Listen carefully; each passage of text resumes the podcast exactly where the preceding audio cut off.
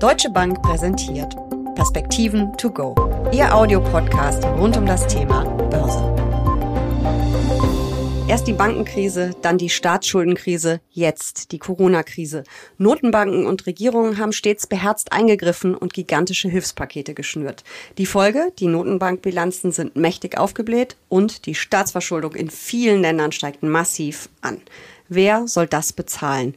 Muss das überhaupt jemand bezahlen? Und welche Auswirkungen hat das für die Kapitalmärkte? Darüber sprechen Uli Stephan von der Deutschen Bank und ich in den Perspektiven to go. Mein Name ist Jessica Schwarzer und damit herzlich willkommen. Uli, Staaten häufen ja wirklich gigantische Schuldenberge an. Kann man das irgendwie beziffern, wie gigantisch die sind? Ja, liebe Jessica, gerade im November gab es eine Studie des Instituts of International Finance. Und dieses Institut hat berechnet, dass bis Ende des Jahres 2020 die Schulden auf der Welt auf immerhin 272 Billionen US-Dollar gestiegen sein sollen. Das wären dann 365 Prozent des Bruttoinlandsprodukts. In den Industrieländern sind die Schuldenstände noch höher als in den Schwellen- und Entwicklungsländern. Aber das sind natürlich schon ganz gewaltige Zahlen, vor allen Dingen, weil ja in vielen Staaten auch die impliziten Schulden äh, noch nicht einmal mitgerechnet werden, also dann, wenn der Staat sich verpflichtet hat, in Zukunft Ausgaben zu tätigen. Als Beispiel werden zum Beispiel hier genannt die Pensionszusagen für Beamte in Deutschland also dann wären die Schuldenstände noch höher. Und wir haben natürlich gerade jetzt in Corona-Zeiten gesehen, dass ähm, hier die Schulden doch deutlich aufgenommen worden sind. Im dritten Quartal 2020 zum Beispiel um 15 Billionen US-Dollar. Hm, das ist wirklich sportlich. Wie gefährlich ist das? Droht da vielleicht auch Überschuldung? Das diskutieren wir ja bei einzelnen Ländern. Es äh, gibt keine Grenzen, an denen man das wirklich festmachen kann. Also Versuche hat es ja gegeben in der Europäischen Union mit dem Ziel 60 Prozent aufs Bruttoinlandsprodukt. Dann gab es dieses berühmte Buch von Carmen Reinhardt und Ken Rogoff. Die haben von 90 Prozent aufs Bruttoinlandsprodukt gesprochen. Staaten wie äh, Japan liegen schon lange darüber. Äh, Soweit brauchen wir aber gar nicht zu gucken. Auch äh, einige südeuropäische Staaten haben ja höhere Schuldenstände. Das ist am Ende eine Frage der Finanzierung. Dann kommt es wieder gerade bei Staaten darauf an, ob diese Schulden im Inland aufgenommen worden sind oder ob sie im Ausland aufgenommen worden sind, ob sie langfristig, kurzfristig finanziert werden, äh, ob noch eine Steuerbasis da ist, um diese Schulden dann auch bedienen zu können. Also du siehst, es wird meistens nicht über absolute Schuldenstände gesprochen, sondern über relative Schuldenstände. Und dann kommt es eben darauf an, ob und wie der Kapitaldienst für diese Schulden geleistet werden kann. Erklär uns doch nochmal den Unterschied zwischen absoluten und relativen Schulden, weil das ist ja bei Staaten anders, als es zum Beispiel bei Privatleuten ist. Ja, es ist anders, aber natürlich kommt es auch bei Privatleuten darauf an, dass sie den Kapitaldienst am Ende leisten können. Und das wird eben an dieser Relation äh, gerne festgemacht. Ich mache es gerne am Beispiel der Bundesrepublik Deutschland. Wir haben rund 2,2 Billionen Euro Schulden absolut. Aufs Bruttoinlandsprodukt dürften wir irgendwo bei knapp 80 oder um die 80 Prozent herum liegen. Äh, die Schulden waren äh, schon mal bei 85 Prozent in der äh, großen Finanzkrise, also 2008, 9. Fortfolgende dann als beispielsweise die Hypo Real Estate oder auch die WestLB vom Staat gerettet werden mussten. Wir haben es dann mit der schwarzen Null und mit natürlich Wachstum geschafft, diese Schuldenstände wieder herunterzubekommen auf unter 60 Prozent Ende des Jahres 2019. Und jetzt mit Corona und dem Einbruch gleichzeitig des Bruttoinlandsprodukts plus der höheren Schuldenaufnahme sind sie eben wieder äh, angestiegen. So, und man sieht eben daran, dass man eher über diese 60, 70, 80 Prozent für Deutschland beispielsweise spricht, als über die 2,2 Billionen absolute Schulden. Mhm. Das heißt, es geht im Zweifel gar nicht darum, den Schuldenberg komplett oder zum großen Teil abzutragen. Es geht vor allem um dieses Verhältnis der Schulden zum BIP. Ja, das ist, äh, glaube ich, eine äh, etwas falsche Vorstellung, dass man äh, als Staat die Schulden komplett zurückbezahlt. In der ökonomischen Theorie wird das typischerweise damit begründet, dass ja die nachfolgenden Generationen nicht nur die Schulden erben, sondern natürlich auch eine entsprechende Infrastruktur, Institutionen und so weiter und so fort. Nichtsdestotrotz sollte man natürlich darauf achten, dass man keine Schuldenstände überlässt, die dann nicht mehr tragbar sind. Und deshalb macht es natürlich Sinn, dass man die Schulden im Auge behält, dass man sie nicht zu hoch steigen lässt, auch vor dem Hintergrund, dass dann äh, Unternehmen, private äh, Wirtschaftsobjekte, wie es so schön heißt, irgendwann überlegen, könnten Steuererhöhungen äh, drohen und muss ich möglicherweise meine wirtschaftlichen Aktivitäten woanders hin verlagern, um eben hier diesen Steuererhöhungen, die da möglicherweise drohen, äh, entgegenzuwirken. Nun gibt es ja verschiedene Möglichkeiten, ähm, wie man Schuldenberge abbauen kann, also auch wie man die relativen Schulden äh, runterbekommt. Eine Möglichkeit ist natürlich, das Wachstum zu verbessern. Was muss dafür passieren? Die Antwort, äh, liebe Jessica, wird tatsächlich etwas äh, theoretisch und volkswirtschaftlich, denn die Volkswirte unterscheiden typischerweise zwischen Konjunktur und Potenzialwachstum. Das Potenzialwachstum drückt sich durch die sogenannten Produktionsfaktoren aus, das heißt Arbeit, Kapital und technischem Fortschritt.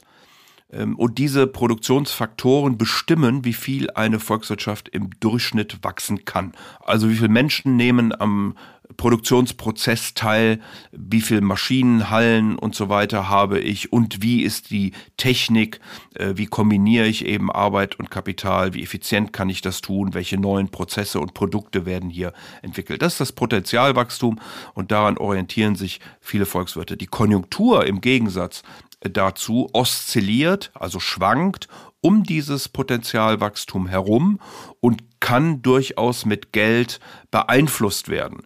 Aber wie wir gerade ja schon gesehen haben und diskutiert haben in der Corona-Krise, führt natürlich dieses Geld, womit man dann die Konjunktur anschiebt, auch zu höheren Schuldenständen.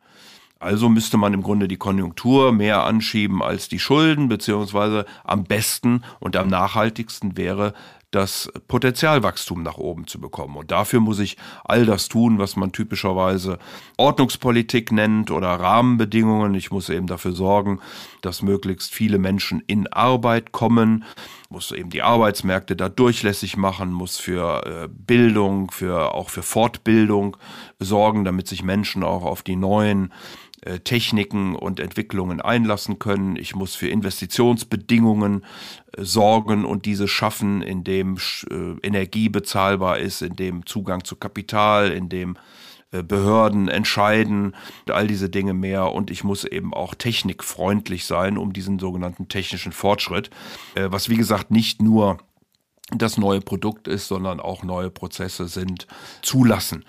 Dann erhöhe ich das Potenzialwachstum. Aber das geht ja nicht so ganz schnell von jetzt auf gleich. Das ist ja schon ein längerer Prozess wahrscheinlich. Das ist richtig. Bedauerlicherweise sind wir nur seit vielen Jahren praktisch ausschließlich auf der Konjunkturseite unterwegs. Und unser Potenzialwachstum sinkt äh, seit Jahrzehnten und uns fällt wenig ein, dagegen zu tun.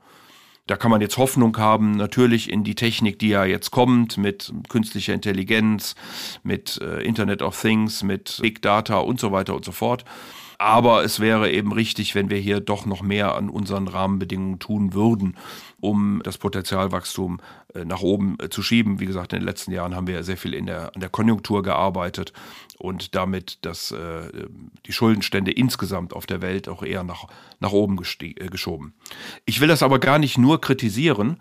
Mein akademischer Lehrer Karl Christian von Weizsäcker hat mir vor schon einigen Jahren ein Papier zugeschickt, in dem er argumentiert, dass die Sparquoten der Haushalte und auch der Unternehmen eher ansteigen, dass also weniger konsumiert, weniger investiert wird ähm, und der Staat dieses ausgleichen sollte, vor allen Dingen dann, wenn die Zinsen eben so niedrig sind.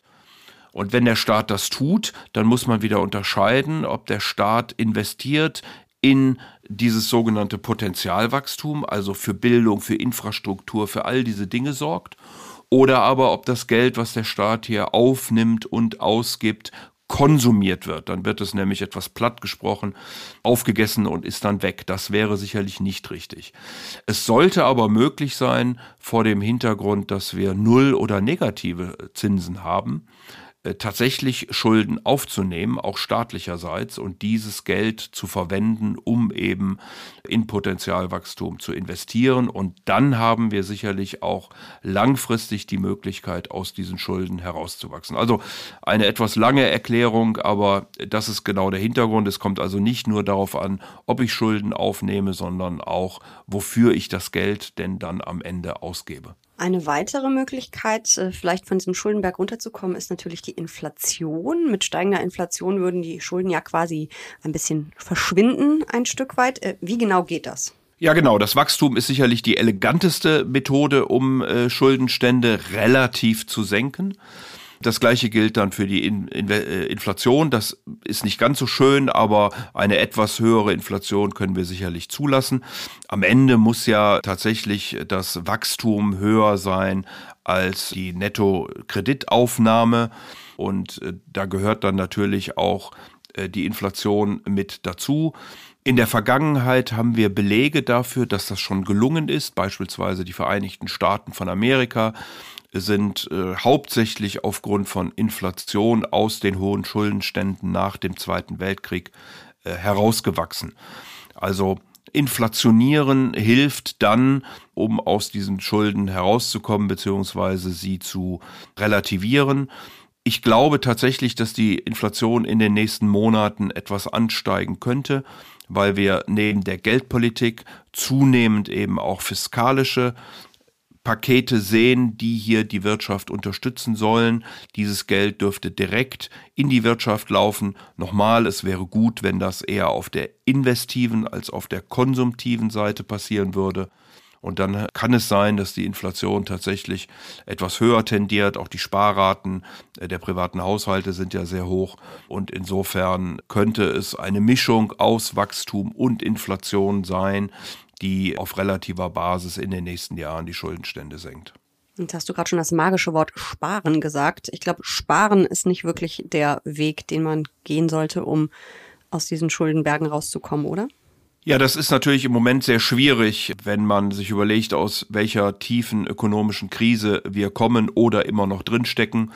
Dann zu sparen wäre wahrscheinlich kontraproduktiv. Wir müssen jetzt gucken, dass investiert wird und dass auch konsumiert wird, dass die Menschen wieder Vertrauen finden äh, in die zukünftige Entwicklung. Dann werden wir sicherlich auch aus dieser äh, Krise herauskommen können. Wenn wir jetzt äh, sparen, dann wird die Krise ja eher noch verschärft, denn wir haben ja gesehen, dass beispielsweise im zweiten Quartal des letzten Jahres die Sparquoten nach oben geschossen sind. Durch staatliche Transfers hatten die Haushalte Geld zur Verfügung, konnten dies aber gar nicht ausgeben oder wenn sie konnten, wollten sie offensichtlich nicht. Äh, und insofern ist dann die Wirtschaft auch entsprechend eingebrochen. Es erlaubt mir noch einen Satz, äh, Jessica, warum, oder man wird ja dann gerne kritisiert, warum wir denn überhaupt Wachstum brauchen. Ich rede bei Wachstum nicht so sehr über den vierten, fünften Flachbildschirm oder das dritte Auto oder ähnliche Dinge, sondern ich rede darüber, dass wir die Dinge, die wir äh, haben wollen, uns ja auch leisten können müssen.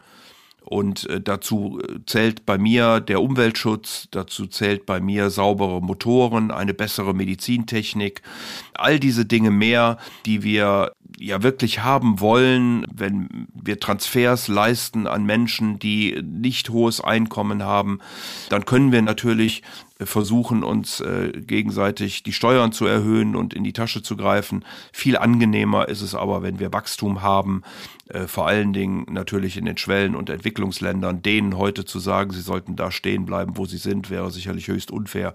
Also Wachstum für mich eher eine qualitative als eine quantitative Frage. Jetzt schauen wir mal, was das Ganze für die Kapitalmärkte bedeutet. Äh, Staatsschulden, da sind wir natürlich dann bei den Anleihe, bei den Rentenmärkten.